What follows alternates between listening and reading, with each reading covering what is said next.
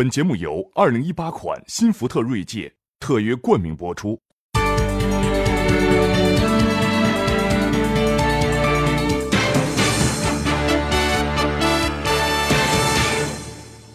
各位网友，大家好，欢迎您来到这一期的禽兽朋友圈。这一期跟大家聊一个什么话题呢？想特别跟我们的啊八零后的朋友啊聊一个八零后的人生快车道跟慢车道的问题。怎么想到要聊今天这样一个话题呢？啊，是因为二零一七年啊，中国在年末的时候呢，有一部大卖的电影啊，叫《芳华》啊，我也去看了。那么，让我们每一个人呢，都想到了自己曾经的这个青春岁月。我们看了这个《芳华》以后啊，刚好这个啊，在年终。我在参加吴晓波的这个年终的这样一个啊年终秀的时候呢，我们一些差不多都是六零后、七零后的一些朋友呢，我们在一起吃饭，就在聊我们曾经的芳华。然后呢，有几个朋友就聊了一个话题，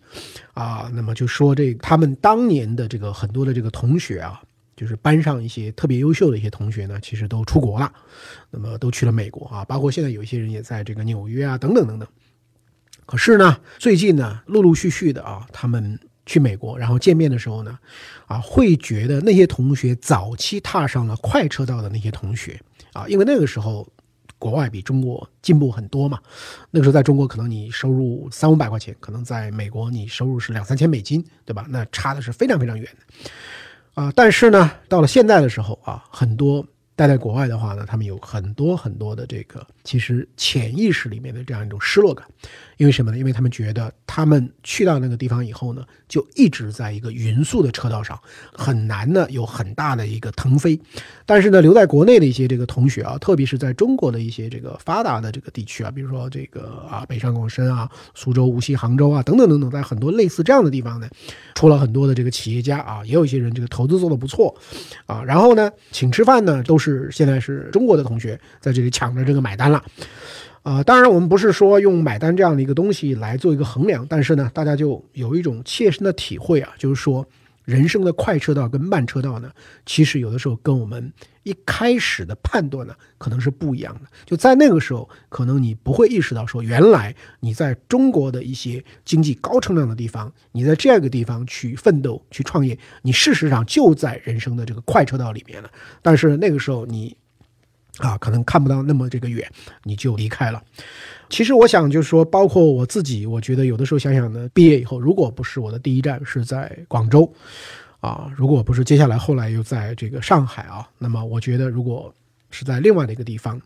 啊，我相信可能说踏踏实实做一份工作啊是没有问题的，但是说要能够见证到如此高速啊成长的整个的经济的变迁，并且作为这里面的一个观察者，那就很不容易啊，因为你的身边就看不到这样的最活跃的啊这样的一个变革的图景。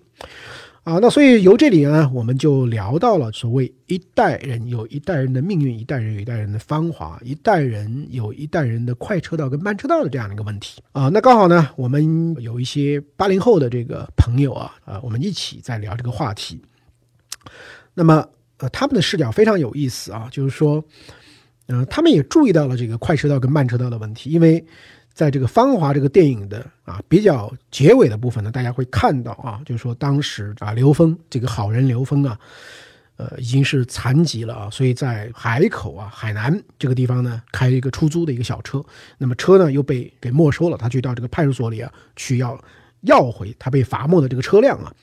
然后呢那个时候呢原来的这个军区司令的儿子叫陈灿嘛，那这个人呢当时已经跑到海南去这个拿地啊当了开发商。啊，虽然他这个，嗯，他的这个妻子呢都很难见到他，所以也就是说，他描写了在啊上个世纪八十年代海南热啊海口热的时候呢，两种不同的命运。啊，我们如果剔除掉这个道德判断和这方面的因素，我们就谈一个快车道的话呢，和慢车道的话呢，那毫无疑问，陈灿呢，他跑到快车道上了，因为什么呢？因为他跑到这个房地产里面了。房地产在这么多年里面呢，是一个升值啊，这个非常快的行业。而刘峰呢，他是在一个这个慢车道里了。但是这个电影的结尾呢是非常有意思的，它的结尾是说，这样一个这个善良的人。就善良就是给善良的人的最大的回报，因为我们看到结尾的时候呢，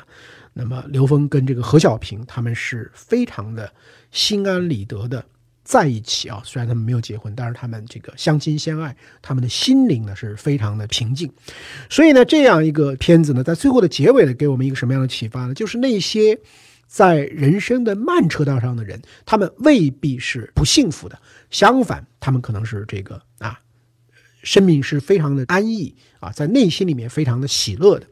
而那个当年呢，在那个到处拿地啊，这个做开发商，这个暗含的意思是权钱的这个之间的有一些勾连啊。那这样的一个人在未来到底怎么样呢？我们其实是不清楚的。所以这个片子在最后的地方啊，它给我们展示了在财富快车道跟慢车上的两种人生，但是在他们的现实的幸福的这个角度呢。它又可能不是说你在快车道上呢，你就有更好的这样一个命运。这是这个片子呢，对于我觉得对我们特别大的这个启发。那好了，我们不从这个啊人生的角度来探讨这个问题，我们现在就回到一个财富的角度来看待这样的问题。那就是说，我们的八零后，我们的八零后他怎么去能够踏到人生的这个快车道上啊？所以呢，这个最近也有一个段子嘛，大家可能会注意到啊，就是一些老同志啊，指的可能就是我们这样的人了啊，语重心长的对八零九零后说，啊，你别玩那些区块链呐，这个比特币那什么虚拟的玩意儿啊，你做点实事吧啊，在北京买个房子娶个媳妇儿多好啊。结果呢，就九零后说。你们这些老同志就知道忽悠我们，你们把几千块钱成本的房子这搞到十万块钱一平方米，我们不另谋出路，搞一串数字货币，啊，十万块钱一个卖给你们，我怎么买得起房子啊？啊，这是一个这个段子啊，一个笑话，但是它事实上的含义是什么呢？就是当年你们这些老同志，你们的人生财富积累的一个快车道是资产，是房地产，你们坐在这样的快车道上就是攀天之功，坐地生财啊！你只要坐着了。这个捂着了，这个那你就起来了。那我们这帮年轻人怎么办呢？那我们要搞高科技啊，我们要搞这个虚拟的这个货币啊，我们要搞数字的货币啊。意思是什么呢？你们当年的快车道不是我们要选的快车道，我们要选的快车道是我们自己能够制定规则，我们自己在这里能够创造很高的这个附加价值，然后我们去跟你交换啊啊。所以我们想，这个年轻人呢，他的的确确非常有创意啊。这个创意呢，给了我们一个启发，就是你在恰当的时点，如果说你。站上了一个这个快车道啊，那或许啊，比如说你前几年买了几个这个比特币，你可能就实现这个啊财务自由了。所以呢，这个回到这个啊，怎么去能够让自己的财务上更加的自由和丰盛呢？啊，那我觉得大致的这个途径啊，其实也就是两个。第一个呢，就是你自己能不能踏上一个快车道。什么意思呢？就是你自己创业啊，或者说你自己在一个创业的公司里当合伙人，或者说你在一个很有远景的公司里面啊，你也有股权或者是虚拟的股权等等等等。那么在这个上一期节目里面，我跟大家讲到过这个福布斯的二零一七年的这个富豪排行榜。那大家都知道啊，排在第十二位的这个张志东啊，啊，张志东靠什么呢？张志东因为就是腾讯公司的联合创始人之一啊，所以呢，你能够。啊，加入到一个特别好的这个团队，这也是可以的。那这个模式呢，就是说自己打造自己的这个快车道，自己打造自己的赚钱系统啊，是这样的一个模式。那这样的一个模式呢，靠什么呢？就是你公司啊要有这个利润。那这公司呢，将来有了利润以后呢，也可能会这个资本化啊，就是所谓上市，或者说被别人收购。这个当然最好就是被 BOT 啊，特别是 AT 给收购了。那等等等等。那么这是一种这个模式。当然呢，也有一些公司就是说我自己呢，我就不上市啊。你看中国今天特别有意思的一件事中国大家都知道，中国这个智能手机很厉害啊。你看中国智能手机最好的这几家公司啊，通通不上市啊。华为是不上市的啊，小米到目前为止没上市，但小小米说不准今年有可能上市啊。呃，然后 OPPO 啊，然后 vivo，这是中国最好的公司，其实你看都没上市啊，因为它不上市，如果它能够这个持续的这个发展呢，它有非常非常多的这个好处啊。那么这个很多的这个利润呢，你就不用去啊给社会公众去分享，而且呢，你非上市的时候呢，很多的决策呢会相对的这个灵活啊，不像你每个季度都要去搞这个财报啊，向社会公众啊公布，有的时候你会有很大的这个压力啊，投资人用脚投票。但无论如何呢，就是要么你自己啊打造一个好的赚钱的一个体系跟系统，要么怎么办呢？要么就是我们上一次已经这个上一讲我们讲的内容呢，就是你要。骑上别人的快马啊，在别人的快车道里，你能够投注啊，那也就是说让投让这个投资呢能够帮你赚钱，投资帮你赚钱的，那么很显然就是你在确保安全边际的情况下啊，越是能够持续的年化的有这个回报，有好的公司，长长的雪，长长的坡，厚厚的雪，那么你的这个回报呢就会这个啊越大，所以无论如何，你会看到这两种的方法。啊，两种的方法都跟一个持续成长是关联在一起的啊。你自己的这个创办创业也好，你自己的公司也好，如果说不能够持续成长，那么它的价值呢，啊，它即便是资本化，那么它的价值呢就不会上去了，反而可能要这个收缩啊。那么你投资的公司也是这样，如果说它不能持续成长，那么它也会慢慢的瓦解。因此呢，我觉得就是说，大家要考虑的这个核心问题，就是说如何创造价值的问题。要么你自己创造价值，要么你通过投资呢，这个创造价值。那么，这个我们八零后、九零后的朋友可能要问了，说我们这些年轻同志跟你们这些啊老同志，其实我们也不老，我们也挺年轻的啊，跟你们这些五零后、六零后、七零后，比如说你们有什么样的区别呢？啊，那么我想大家只要去看各种各样的榜单、各种各样的统计，就会发现，啊，五零、六零、七零呢，做房地产的啊，做能源矿产的，做建筑工程的啊，换言之，做这种硬的、很硬、很硬的东西呢，啊，这是比较多的。但是呢，到了八零九零以后呢，其实这个基础设施的概念呢就改了，它不再是这个房地产、能源矿产、这个建筑这一类的了。啊，除非有一些朋友是继承啊，像这个严介和的这个儿子啊，这个严浩那就继承。那么更多的呢，八零九零后在干什么呢？更多的是啊，互联网，更多的呢是啊，科技啊，媒体啊，通讯、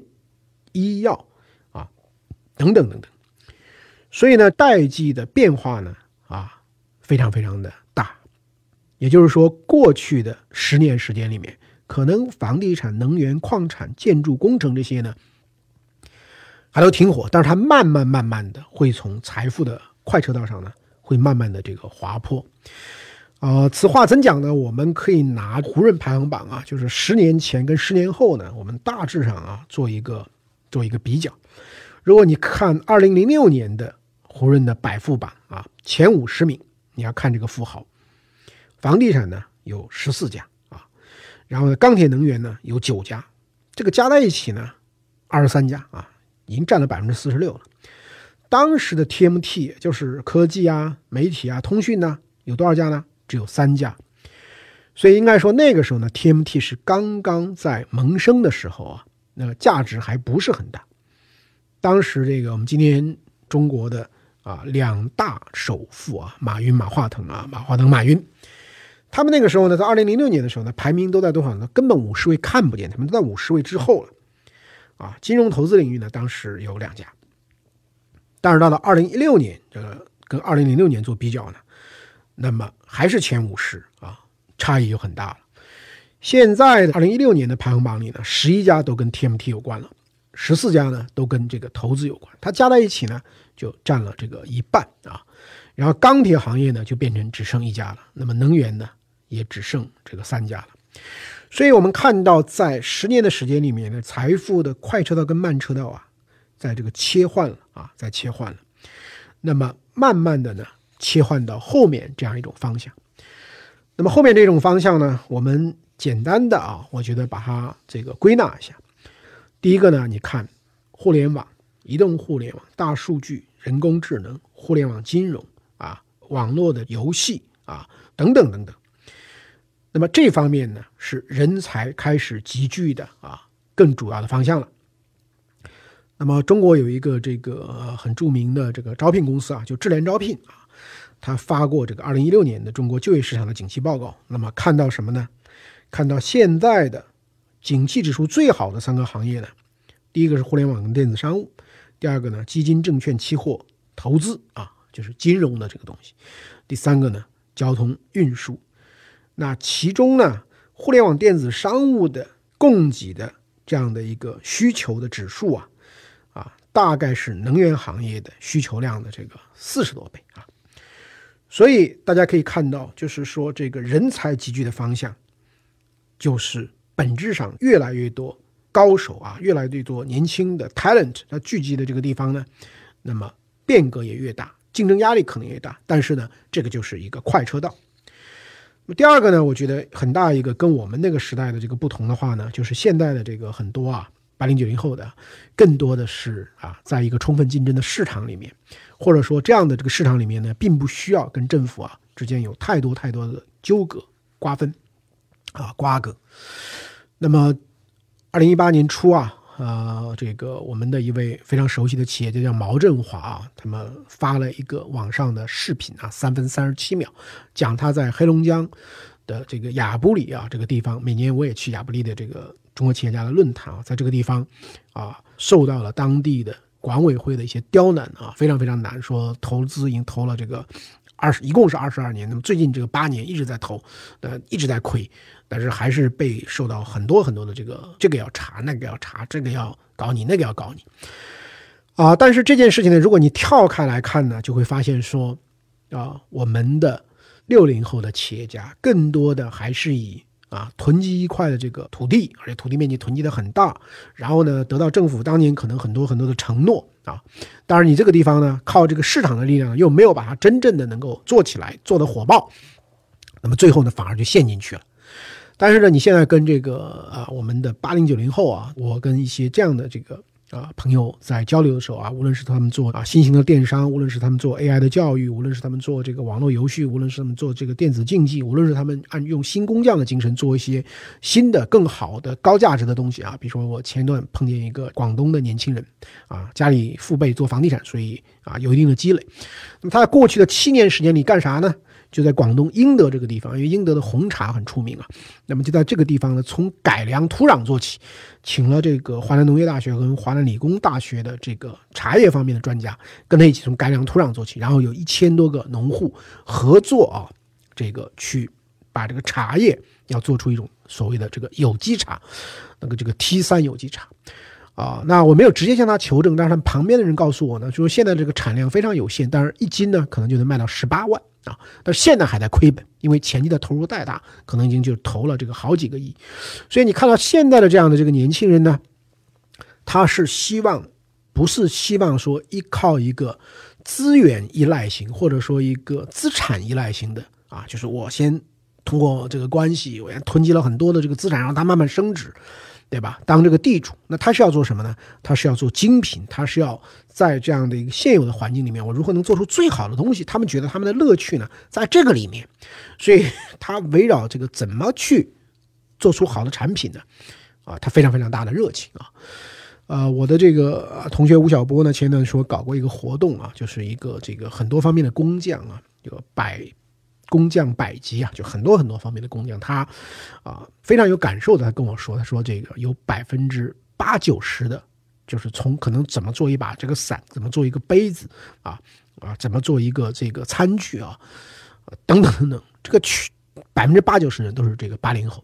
所以你看到这个八零后啊，你让他们说再跟这个啊官商搞到一起，再去很多的这个依赖，还依赖以前的那种模式呢，啊吃这个。啊，不找市场，找市长吃这个资源饭呢，他就没什么兴趣了啊，他也费犯不着再为了这个，因为他这个已经有一定的这个基础啊，上父辈有一定基础，他这个时候呢是要绽放自己的才华啊，是要做出一些有意思的东西，有快乐的东西，你再让他呢靠那些资源天天去陪吃陪喝陪酒啊，等等等等，啊，他就很不愿意啊，所以你看到，我就感觉到整个的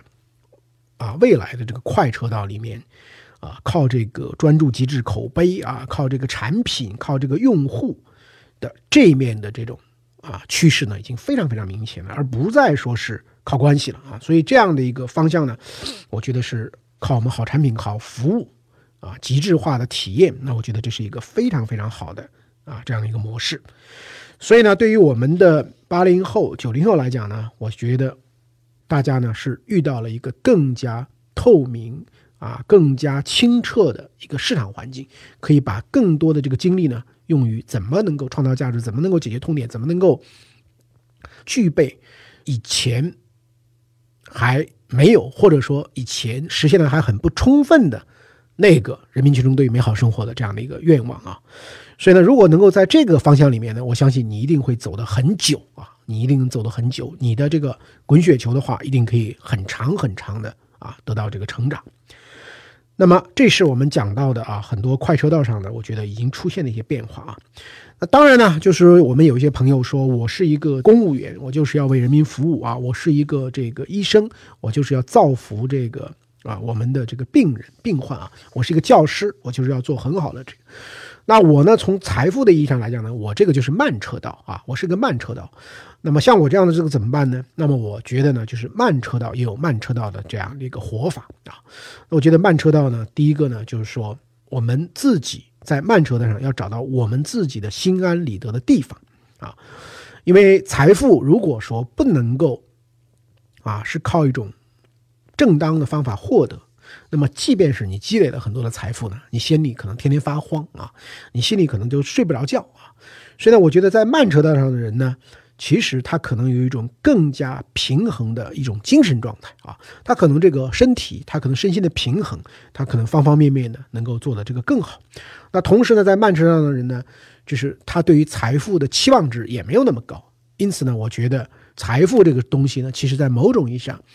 啊，绝对的数字是有意义的。但是相对的满足程度可能更关联到你的幸福指数，因此呢，我觉得对于这一类的朋友呢，你可能就是需要一些啊适当的这样一种投资，然后呢，不要做超出自己支付能力的啊过大的、过多的、过早的一些这个消费啊，比如你买房子，你就没有必要买一开始就买那么那么大。对吧？然后呢，踮着脚尖把全家这个左邻右舍、自己的这个周围能够用的都用尽，那其实你每一年的这个啊，你还的这个按揭的数字也很大，所以搞得自己就非常非常的这个不快乐。那么对于这些啊，在财富的所谓的这个慢车道上的这些朋友呢，我觉得就要有一个啊非常心安理得的一种状态，不要天天陷入到一种跟收入啊跟这个这个。快车道的那样的一种焦虑感，不要陷到这个里面去，因为你陷到这个里面去呢，你就把人生的这个坐标系啊，就跟自己的初心其实就违背了。因为你一开始做的一个专业服务的工作等等等等，那么你最后呢，非要简单的去跟别人去比这个财富，那么我觉得呢，这个其实是完全没有必要的。而且呢，我相信在中国的未来的这个发展的这个过程中啊。呃，会有一个新的这样的一个趋势，大家应该能感受到。就第一个呢，中国对于这种暴富阶层和对于财产性的这种未来的这个税收啊，和未来的整个的调控呢，会加强。因为我们整个的啊税收改革在涉及到个人收入这一块呢，是要叫这个抑制一些超高的啊，然后扩大中间的，然后呢帮扶最贫穷的。所以我觉得那种快车道上的那么显著的，在过去几十年的这个效应啊。不会再像过去那么那么的明显了，而第二个呢，我觉得整个中国的未来，啊，是会更加看重这个社会的价值。呃，在二零一七年，大家可以看到啊，我们有很多的富豪企业，我们有很多的神秘富豪啊，等等等等，都消失不见了，啊，都被处理了。那么财富教人的那一套东西呢，现在已经玩不转了，对吧？党内空气净化以后呢，已经在社会方方面面的空气呢，都要去这个净化。所以我们看到今天的啊一些。富豪反而要花很大的气力，说要承担社会责任，要去扶贫啊，要去帮扶这个弱势群体等等等等。你会看到说，在中国社会主义市场经济的整个的发展过程中呢，这个市场经济还要发展，但是呢，这种更加注重公平的社会性的因素呢，在慢慢的在这个起来。因此，我觉得在今天这样一个时候呢，做一个啊很好的专业服务的这个工作者，把自己的这个本职工作能够不断提升你的这个价值、竞争力、影响力。那么，我觉得它也是一种很好的职业选择。因此呢，处在财富积累慢车上的朋友们呢，你也可以找到一个让你啊非常喜乐的这么一种状态。我觉得呢，这样的一种价值，其实丝毫对于你的幸福的含义，丝毫不逊色于那样一些每天在财富快车道上。要竭尽全力去拼搏的，可能比他们的这个生存状态呢，是一种更加平衡的生存状态。